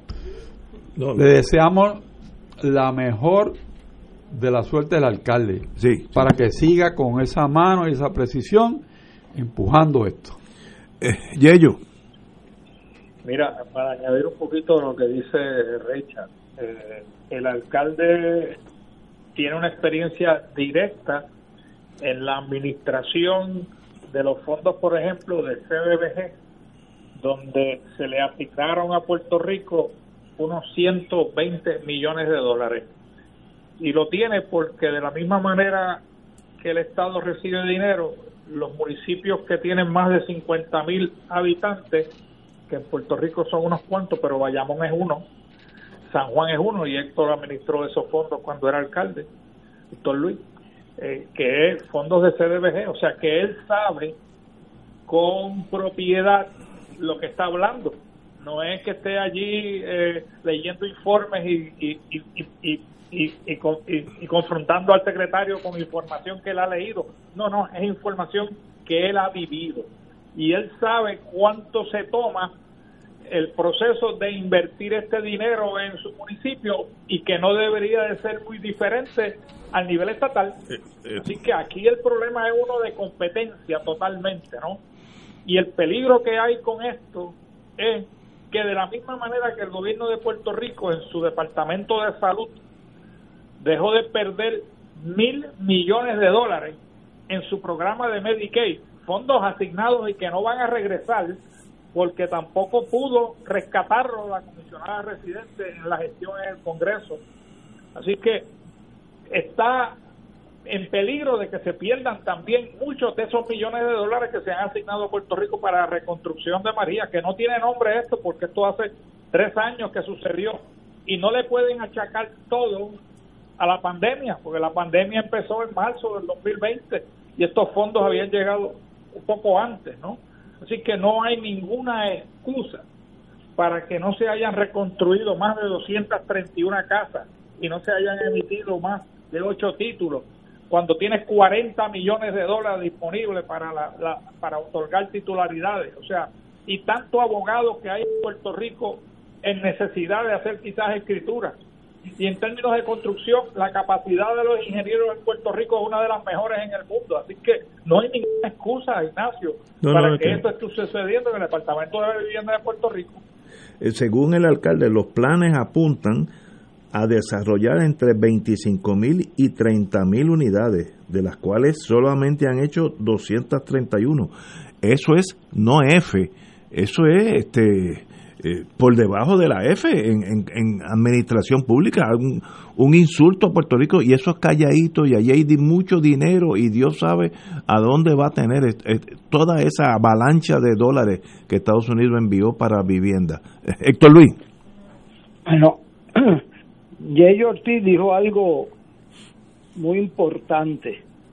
Yo creo que fue muy acertada la, designación por el gobernador electo hasta ahora, ¿verdad? Y, correcto. Eh, Pierluisi, del alcalde de Bayamón. Estoy de acuerdo. Hay que recordar que hace unas semanas atrás, cuando la legislatura de Puerto Rico, por unanimidad, según mi impresión, aprobó cuatro leyes subiendo los beneficios de retiro cuando está quebrado, politiqueando unos días antes de las elecciones. El alcalde de Bayamón dijo, pero ven acá, ustedes están imponiendo unas responsabilidades adicionales de fondos de pensiones que me va a costar a mí mayor dinero. O sea, ¿cómo es eso que la legislatura aprueba extensión de programas y no tiene un centavo para respaldarlo? O sea, no entienden cómo fue que quebramos este país. Porque aquí no se puede hablar de gobierno propio si uno no se gobierna bien. O sea, el presupuesto de Puerto Rico, la constitución ordena cuadrarlo. Y el alcalde de Bayamón denunció eso. Y yo lo felicité, porque ¿cómo es eso? Que la legislatura del PNP y con el voto de los populares aprobó subir las pensiones y no tiene un centavo de dónde sacarlo. Y después resulta que como le obliga patrono a seguir pagando parte de esos beneficios, el municipio que lo acoja tiene que gastar más. O sea, es un error a la vergüenza de gobierno propio nuestro. Así no se puede vivir aquí. Nosotros éramos el ejemplo de una buena administración pública y ahora, después de haber bajado los precios de la luz en el 2016, cogiendo un préstamo para bajarlo antes de las elecciones, vienen a subir las pensiones y el retiro sin un solo centavo para hacerlo en un sistema que está quebrado que lo está pagando el Fondo General del país.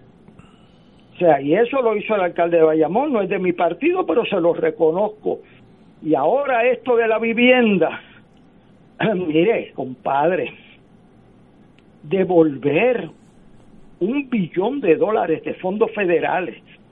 Jay Ortiz, que está ahí sentado, sabe lo difícil que es conseguir un billón de pesos de fondos federales eso hay que sudarlo, hay que pelearlo. Y entonces después que tú lo devuelves, tú sabes lo próximo que va, cuando llega un alcalde o el gobernador a pedir un programa de allí, dice, pero bendito sea Dios, si le dimos tanto y ustedes lo devolvieron porque no lo usan. O sea, no solamente es que no lo usaron, sino que perjudica la credibilidad futura del país. O sea, ¿cómo es posible que teniendo gente viviendo todavía con toldos azules, usted hable de 25 mil viviendas y construya 271? Dios mío, eso, eso no puede ser. O sea, aquí tenemos un problema de gobernanza, de, de eficiencia mínima. Nosotros tenemos ahí la capacidad en dinero que no hemos tenido en décadas, 40 billones de dólares. Si nosotros devolvemos ese dinero, no lo usamos bien. Esta es la posibilidad de nosotros irnos a energía solar, que requiere una gran inversión al principio y que después nos tiene unos beneficios competitivos para atraer trabajo, industria, para que los negocios no tengan que cerrar como están cerrando en el viejo San Juan, porque no pueden pagar la luz. Y ahora nosotros somos capaces de perder esos fondos porque alguien no usa los fondos. Y eso se llama un recapture. Y entonces, después que usted pierde el derecho de usar esos fondos, usted sabe lo que pasa, que cuando usted va a solicitar de nuevo, usted es sospechoso porque yo se los doy a alguien que los use, no a alguien que los devuelva. Y eso llora ante los ojos de Dios porque ¿quiénes son los afectados? Los afectados son los negocios que cierran, la gente que no tiene servicio de salud completo, el centro médico que está en déficit. O sea, nosotros no podemos hablar de derecho al autogobierno, a pedir más poderes si no podemos administrar unos fondos que los tenemos en el banco y no los podemos gastar. Increíble. El derecho a pedir más en la vida con los hijos, con los padres de uno, uno se lo gana a veces del uso responsable, eficiente, competente de los fondos que le dan, del carro que le prestan, de, de, todo en la vida depende de la credibilidad y la responsabilidad con que tú usas los recursos. Esto que está pasando es de lo peor que le puede ser a Puerto Rico, porque ante la necesidad de la gente devolviendo dinero o teniéndolo en el banco, o sea, ¿cómo hay que tener fuerza de cara para tú ir a un comité de transición y hablar de éxito cuando tú tienes decenas de miles de personas en la calle y construiste menos de mil viviendas y puedes perder los chavos? Y entonces nos quedamos sin la soga y sin la cabra, como decimos en Río Piedra. Eso no tiene perdón. Antes de ir a la pausa, hay otro, otro tema que añado a lo que ya hablamos de vivienda. Ayer también surgió que eh, una de las entidades se llama sobre Foundation for Puerto Rico, de las que licita para obtener ese dinero de vivienda, para hacer esa vivienda, ha gastado eh, 900 mil dólares solamente en gastos administrativos. Esto es después de la tormenta, en 900 mil dólares. Así que eso es un sifón de empleos, tal vez algunos ficticios, para eh, ordeñar la vaca de HOD y HOD ya pidió, el inspector general de HOD pidió más, más detalles sobre estos gastos ultra eh, excesivos administrativos, en otra palabra, no han puesto ni un bloque encima de otro, pero han gastado casi un millón de dólares en gastos internos. Eh, sencillamente, pues, uno dice, bueno, y tal vez eh, cuando nos miran allá con unos ojos de incredulidad, tal vez tengan razón en muchos casos y es, por nosotros mismos. Vamos a una pausa y regresamos. Vamos para Estados Unidos con Trump y sus muchachos, que aquello está peor que aquí. Fuego Cruzado está contigo en todo Puerto Rico. Llega noviembre y con él la fiesta de nuestra patrona María, Madre de la Divina Providencia. En estos tiempos de desasosiego y tribulación, ella nos conforta y protege más aún y convoca para celebrar con regocijo. Realizaremos un triduo en su honor el lunes 16 y martes 17 de noviembre de forma virtual y el miércoles 18 de forma presencial y virtual en el santuario desde las 7 de la noche. El jueves 19 concluiremos la solemnidad con una casa abierta en el santuario desde desde las 9 de la mañana. Lleva flores, velas y tus intenciones a la Virgen. Rezaremos un rosario cada hora desde las 9 de la mañana hasta las 2 y 30. Comenzaremos con una hora santa y culminaremos con la celebración eucarística a las 4 de la tarde, con la cual clausuraremos el año mariano. Celebra con nosotros la gran fiesta de Nuestra Señora Madre de la Divina Providencia en Cupey. Info 787-646-9448. Radio Paz te ofrece el mejor motivo para levantarte temprano y disfrutar el comienzo de un nuevo día de lunes a viernes con Enrique Liboy y Radio Paz en la mañana. La dosis perfecta de noticias, deportes y éxitos musicales de todos los tiempos, humor y curiosidades, calendario de actividades y tus peticiones musicales por el 787-300-4982. Conéctate con el 810 AM de lunes a viernes con Enrique Liboy y Radio Paz en la mañana.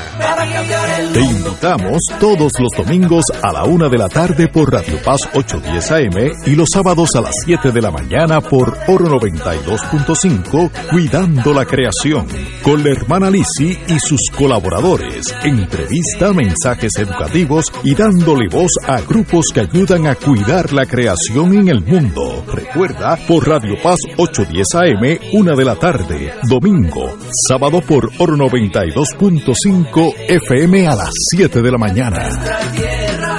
En Oro 92.5 FM, Radio Paz 810 y el Canal 13 estamos trabajando a tono con la emergencia que en estos momentos está viviendo Puerto Rico. Estamos ofreciendo nuestros servicios al máximo con el personal disponible según nos permitan las circunstancias. Si tiene un mensaje para ofrecer a sus asociados, clientes o personal, solo tiene que llamar al 787-349-7949, 787-552-0825 y nuestros empleados le comunican al personal de ventas para atender su necesidad. A nuestros clientes estén en comunicación con su ejecutivo o ejecutiva de ventas que continúan ofreciendo sus servicios como de costumbre. Recuerden los teléfonos 787-349-7949 y 787-552-0825. Y ahora continúa Fuego Cruzado. Regresamos, vamos rápidamente a Trump, el presidente Trump. Eh, ayer el Tribunal Supremo de Pensilvania falló en contra de Trump en un pleito que eh, donde estaban reclamando que los republicanos no tenían suficiente acceso al conteo, etcétera, etcétera. Eh, así que perdió esa. los republicanos en Michigan se tuvieron una, una decisión en contra también eh, y, y ya se certificaron los election results en ese en ese en ese estado eh, dándoselo a Joe Biden. Así que no ha sido un buen día el día de ayer para Trump en su interés de quedarse en la posición. Eh, ayer Trump también destituyó eh, el jefe de la de cyber security del departamento de Homeland Security, que es una cosa bien importante, porque había indicado que no tenía evidencia de fraude eh, en el voto y sencillamente pues Trump lo eliminó. Eh, algo ilógico, pero en mente de ese señor cualquier cosa puede pasar. Eh, Yello.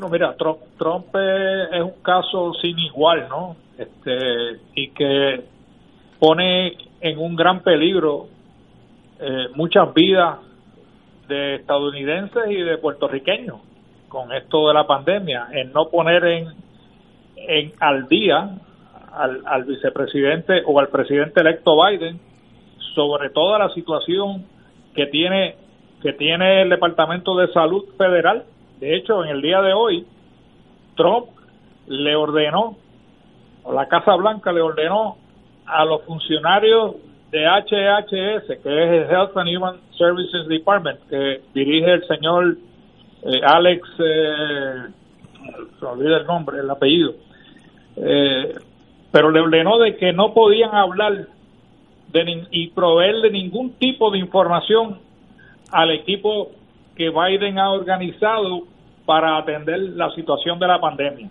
Eso por un lado. Por el otro lado, está poniendo al, al presidente electo en una situación sumamente sensitiva con las acciones que está tomando en este periodo de transición en la defensa nacional. O sea, ayer el secretario interino de la defensa, porque es interino porque votaron al secretario en propiedad porque el, secretario se oponía en un memorándum confidencial a que se retiraran las tropas de Afganistán y de Irak. Y pues lo despidieron con, por, un, con un tuit, de la misma manera que despidieron al que tú estabas mencionando hace un momento, al de, al de, Cyber Security, lo despidieron también por un tuit. Pero volviendo a lo de seguridad nacional y el Departamento de la Defensa, ayer anunció el retiro de tropas para el 15 de enero del 2021 y Biden jura el 20 de enero al mediodía.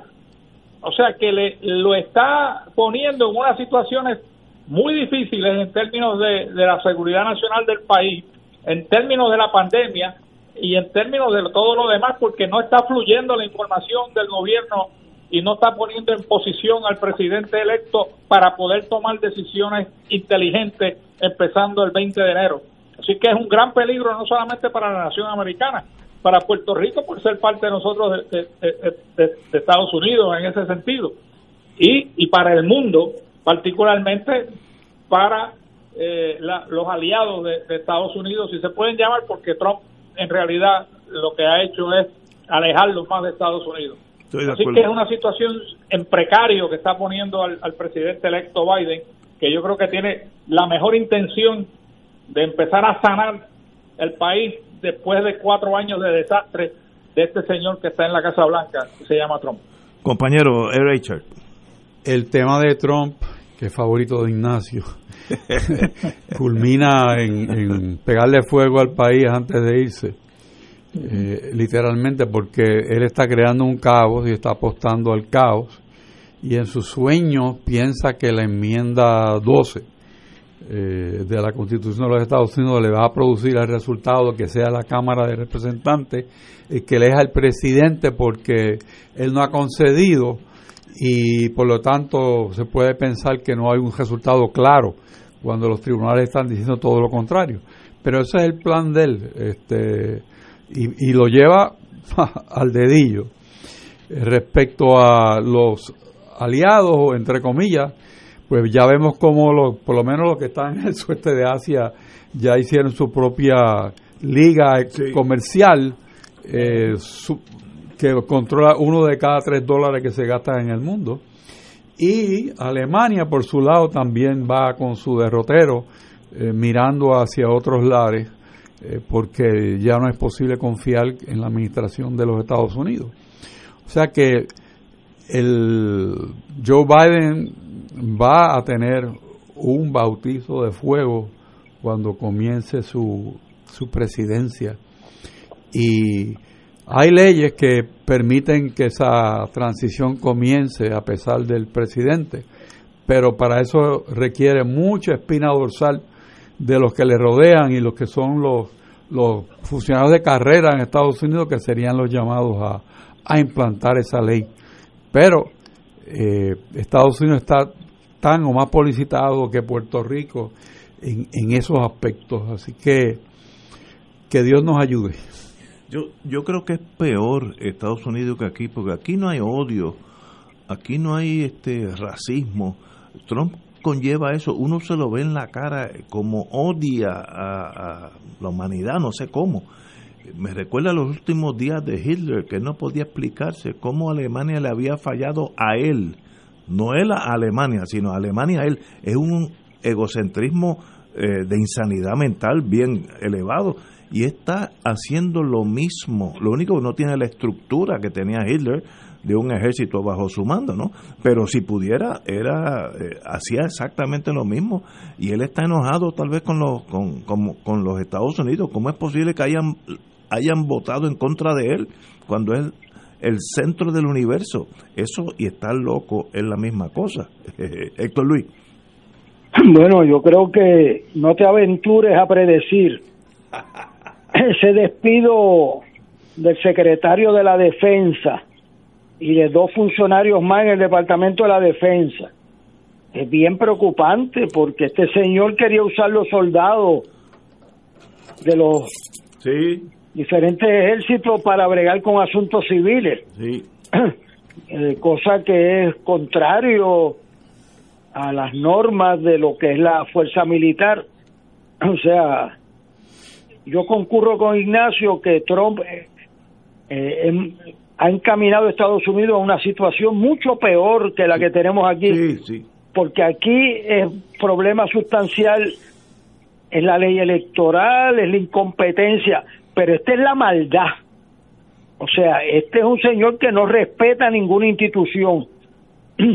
Estuvo a punto de hacerle la vida imposible a Fauci, que es el gran héroe de esta jornada. Ha costado más de 150 mil muertos. Compárese usted, amigo que nos escucha, usted puede entrar a newyorktimes.com porque permiten gratuitamente que usted vea las estadísticas del COVID y usted va a comparar como Alemania por 100 mil habitantes y Corea del Sur tienen muchísimos, menos de la mitad de los muertos de Estados Unidos.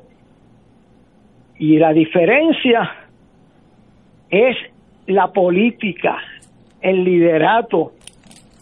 Y eso, si usted es Angela Merkel o es de Corea del Sur, pues toma unas medidas y las pone en vigor. Aquí el presidente de los Estados Unidos anuncia un lunes unas medidas del CDC y el martes las combate. Y no hay política pública en Estados Unidos y ahí hay más de un cuarto de millón de muertos. Y eso es terrible moral y políticamente y humanamente.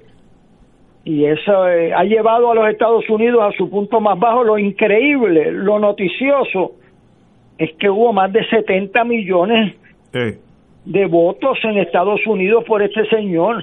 Eso es la noticia que merece mucho análisis. Estoy, estoy de acuerdo. Eh, como la prensa en Estados Unidos es, tan avanzada en el sentido de mantener récord, cuando Trump ganó las elecciones, él dijo, y hoy vi, el, vi esa toma, que él criticaba mucho a Obama, él tiene una frustración con Obama que no puede, no puede acostarse todos los días si no dice algo malo de Obama, pero eso es otro problema. Dijo que él iba a cambiar la norma de eh, adelantar las movidas militares, porque Obama siempre decía que el mes que viene vamos a hacer tal cosa, el mes que pasado vamos para Irak o nos retiramos de Siria y eso le daba una ventaja al enemigo, lo dijo así de claro, y que él iba a proteger los soldados. Y hoy él mismo dice que va a quitar la mitad de los soldados que tienen en Afganistán, 10.000, etcétera. Así que los afganos ya saben que por ahora no hay que hacer nada sino esperar al 10 de enero donde, donde va a haber este, la mitad de los americanos allí. Así que él mismo se contradice 100%, pero él, él, es así, o sea, no, no, es un caso mental, yo no digo que es más nada, no es ni política, es un caso mental donde él mismo se contradice a cada rato y va en diferentes direcciones y él ve todo eso normal. Eh, es más, yo estoy seguro, me gustaría tenerlo aquí en el programa, o irnos a un día a una barrita Viejo San Juan a hablar con él, porque debe ser fascinante sentarse con una mente así, tan errática, eh, eh, y a la misma vez jala 70 millones de votos, que eso, ¿sabe? Como dice Héctor Luis, eso es, eso es lo preocupante. Ah, bueno, señores, tenemos que irnos. Ha sido un privilegio estar con Yello, debateador de emergente, eh, Héctor Luis, como siempre, y el señor Héctor Richard a mi, a mi izquierda, físicamente en el día de hoy, no, no a mi izquierda en el plano político. Vamos a una pausa, amigo. Bueno, una pausa hasta mañana.